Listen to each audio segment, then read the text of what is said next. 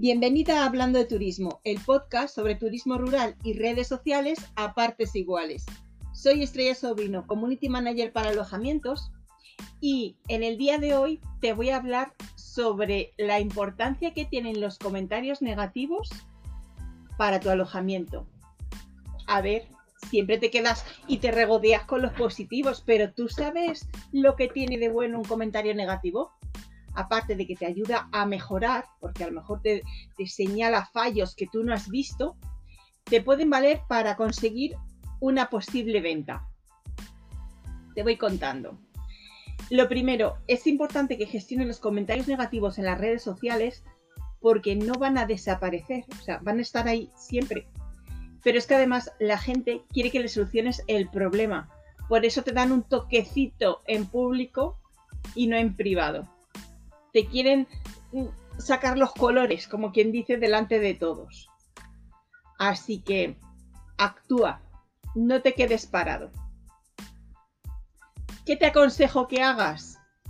Que respondas lo antes posible. Eso es lo primero y lo más elemental. Así vas a evitar que los usuarios encima se enfaden más. Es más, además de contestar rápido, eh, la persona que te ha dejado el mal comentario va a ver que está centrando tu atención, que se va a sentir escuchado. ¿Cuánto tiempo debes esperar para contestar al comentario? No lo pienses, o sea, no lo contestes en caliente, eso lo primero no sea que te vaya a salir algo que no proceda.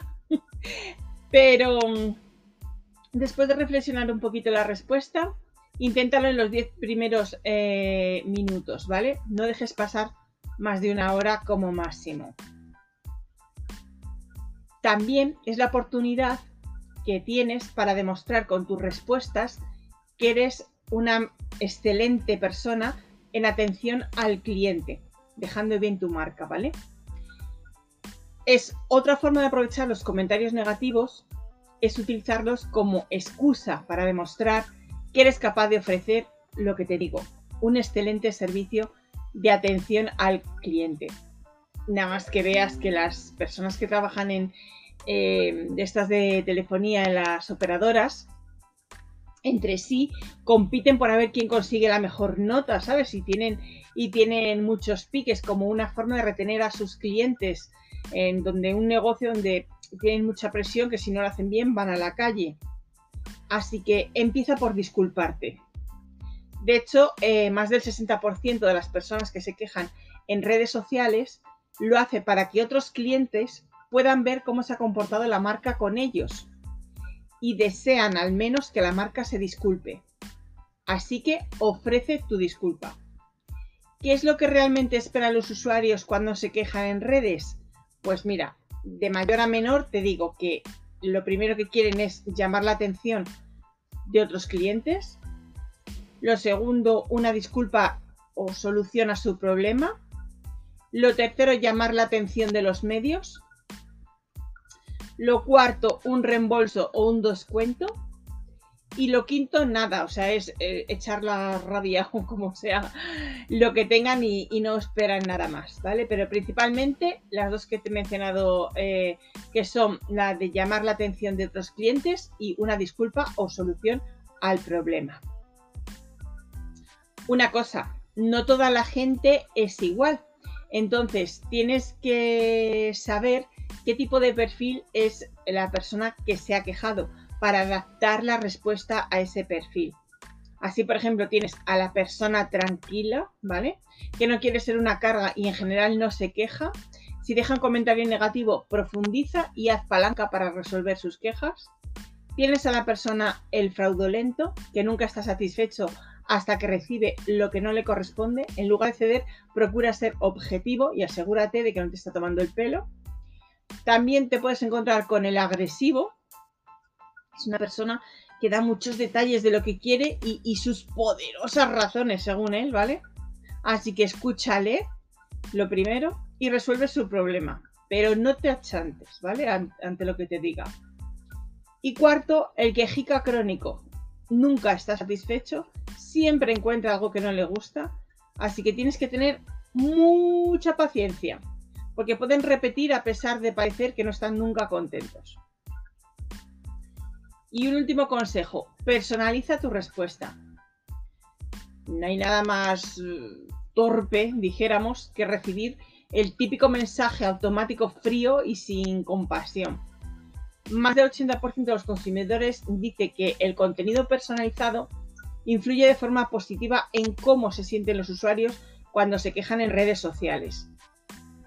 Por lo tanto, asegúrate de utilizar las técnicas clásicas de personalización. Dirígete al consumidor por su nombre, háblale de tú y aprovecha para ofrecer una solución personalizada. Los aspectos más importantes de la experiencia al cliente son el servicio humano, el número de canales por el que se puede atender, la riqueza del contenido, la asistencia en la web y las comunidades sociales, la asistencia en comunidades sociales. Una cosita que se me había olvidado comentarte, cuidado con el tono que utilizas. Tan importante es lo que dices como el cómo lo dices. Ten en cuenta que eh, además la persona que se ha quejado no, interactúa contigo físicamente, entonces eh, limita las, opciones a, a, que ese mensaje sea entendido al 100%. Trata de ser amigable, positivo, profesional, no te tomes a risa sus comentarios, no seas altivo, distante y tampoco lo que te he dicho, no seas automático, ¿vale? No respuestas automático.